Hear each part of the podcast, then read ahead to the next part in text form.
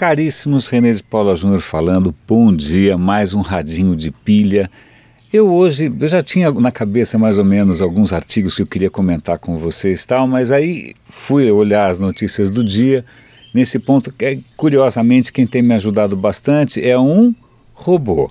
É a inteligência artificial do Google Now, não sei se vocês usam o Google Now no celular de vocês, pelo visto, como o Google sabe tudo que eu leio, sabe tudo que eu, que eu acabo compartilhando ou não, ele já começou a me indicar artigos que eu posso achar interessante e, curiosamente, ele acerta bastante bem. Então, estava vendo lá né, os meus artigos de sempre, vendo o Google Now, e vieram alguns artigos que acho que, que eu consigo juntar aqui num papinho de 10 minutos. Para começar, é, assim, tem uma tecla que eu tenho batido bastante toda vez que eu falo com, sei lá, com empreendedores, com desenvolvedores, com geeks e tal, que é o seguinte: o drama de tech é a diferença entre o que dá e o que não dá. Então, é, mais ou menos quer dizer o seguinte: é algumas coisas tecnicamente são possíveis, sei lá, várias coisas são possíveis né? Você pode resolver o problema da falta de água no mundo dessalinizando os oceanos. Existem filtros osmóticos e blá blá blá. Tecnicamente dá. A questão é: economicamente dá, politicamente dá, socialmente dá. Alguém vai querer usar? O Google Glass, por exemplo, foi um exemplo claro. Ninguém podia imaginar que dava para tecnicamente você colocar num par de óculos uma câmera de alta definição. Tecnicamente dava. Socialmente, não. A não ser que você realmente não queira nunca mais comer ninguém. Mas, é, então, tem sempre esse, esse abismo, essa dicotomia entre aquilo que é tecnicamente imaginável, realizável e aquilo que efetivamente, na prática, tem alguma chance de acontecer. Então é legal levantar essa lebre porque toda vez que a gente for ler um artigo de tech, e aqui eu vou dar exemplos de artigos para um lado e para o outro, tá? É, artigos que às vezes por hype ou por inocência ou por interesses econômicos, etc e tal, o cara vai falar de uma tecnologia salvadora sem considerar se ela tem a menor viabilidade. Por exemplo, vocês devem ter visto aqueles projetos tanto do Google quanto do Facebook de é, conectar o mundo inteiro usando balões estratosféricos, drones estratosféricos tal. Então vou mandar um artigo muito interessante que, que mostra que, por mais que isso seja né, um, nosso um sonho de engenharia, né, puxa, que, que coisa extraordinária, né, ultrapassando fronteiras, acontece que fronteiras existem. Países existem, países têm legislações, países têm regras, países têm. Cara, e e os caras, pela primeira vez, estão enfrentando as dificuldades concretas de você botar um troço desse no ar, literalmente, né, é, tendo que lidar com regulamentações de tudo, de uso do espaço, de uso de bandas eletromagnéticas, de censuras de alguns estados tal. Então, quando todo mundo fala, ah, o Facebook vai conectar o mundo inteiro, normalmente ele fala isso sem levar em consideração ou ignorando, de propósito ou não, que isso certamente vai bater de frente com interesses que são inclusive legítimos, né? Não vem com esse papo de que ah, o digital está acima de tudo e todo o resto é um lixo, né? Que a gente precisa de novos mapas. Desculpa, muitos dos mapas são necessários, foram construídos ao longo de, né, de gerações e sacrifícios, né, e, foram conquistas, algumas conquistas de, de leis, de direitos, etc. e tal, são conquistas conquistadas mesmo, né, não caíram do céu. Mas aí quer ver um outro exemplo curioso?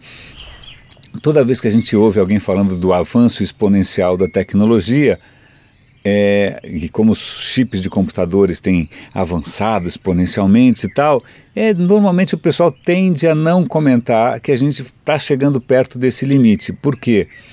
É, se você encolher mais ainda os chips, pelo menos da maneira como eles são produzidos hoje, eles começam a ficar instáveis, eles dão muito erro, sobretudo por uma questão de física. É difícil você explicar, escapar da física quântica, não tem muito como escapar da física quântica.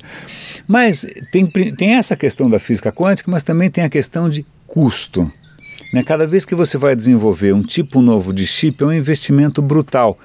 E aí estava começando a ficar cada vez mais difícil você ter um, um investimento grande com retorno por exemplo, a Intel, eu vou ver se eu localizo esse artigo que eu li outro dia, ela já meio assumiu que, pelo menos no curto prazo, os próximos chips vão ser melhoras incrementais, não dá para fazer nada muito revolucionário.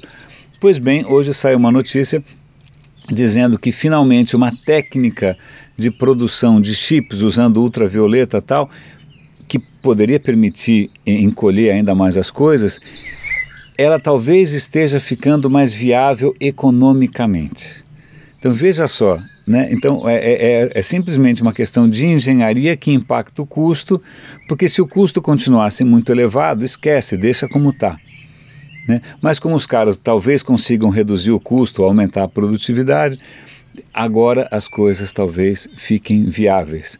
Um outro exemplo interessante, são três histórias na verdade.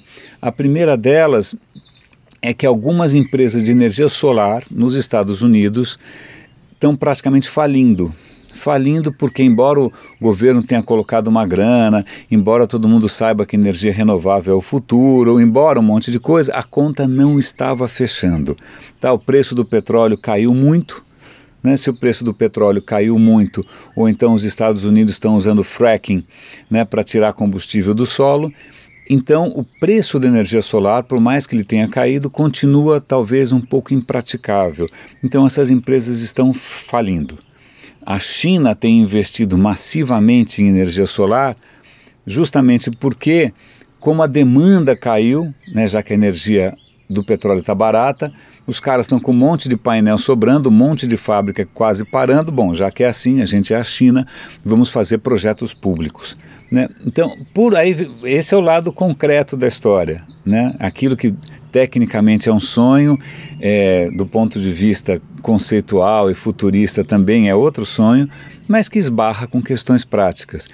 E aí, uma notícia é, também muito interessante que meio no Oba-Oba, eu vou mandar esse, esse, link também, os caras mostrando que eles desenvolveram um material, é um nome esquisitíssimo, Queirovis, eu não vou lembrar, eu não vou lembrar de cabeça, mas que talvez permita que a eficiência das células solares chegue perto do seu limite teórico que você consiga de alguma maneira estocar energia solar. Então, assim, um artigo celebrando a questão técnica, mas deixando de comentar de novo o aspecto econômico, político, social, etc. e tal.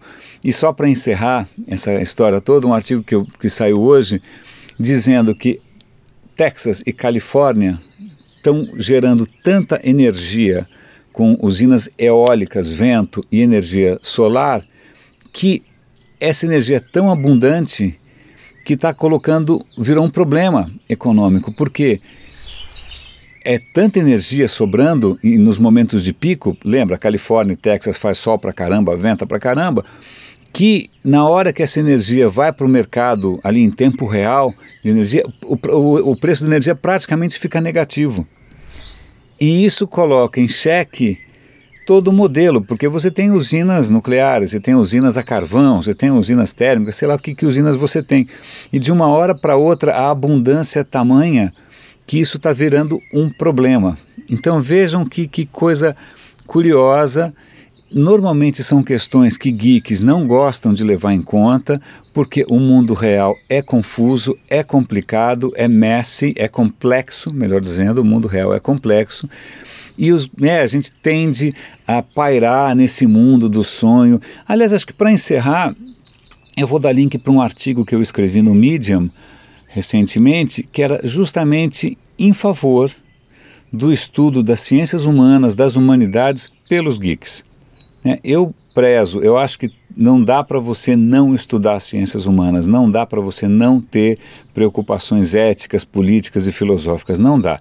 Então eu vou dar o link para esse meu modesto artigo lá no Medium, espero que vocês gostem. Eu acho que era isso, é legal pelo menos aparelhar, né, ou pelo menos plantar essa sementinha aí na, na, na cabeça e no coração de todo mundo, para a gente sempre ler qualquer coisa de tech, mantendo sempre um pé na realidade. Meus caros, grande abraço, René de Paula Júnior falando aqui no Radinho de Pilha e até amanhã.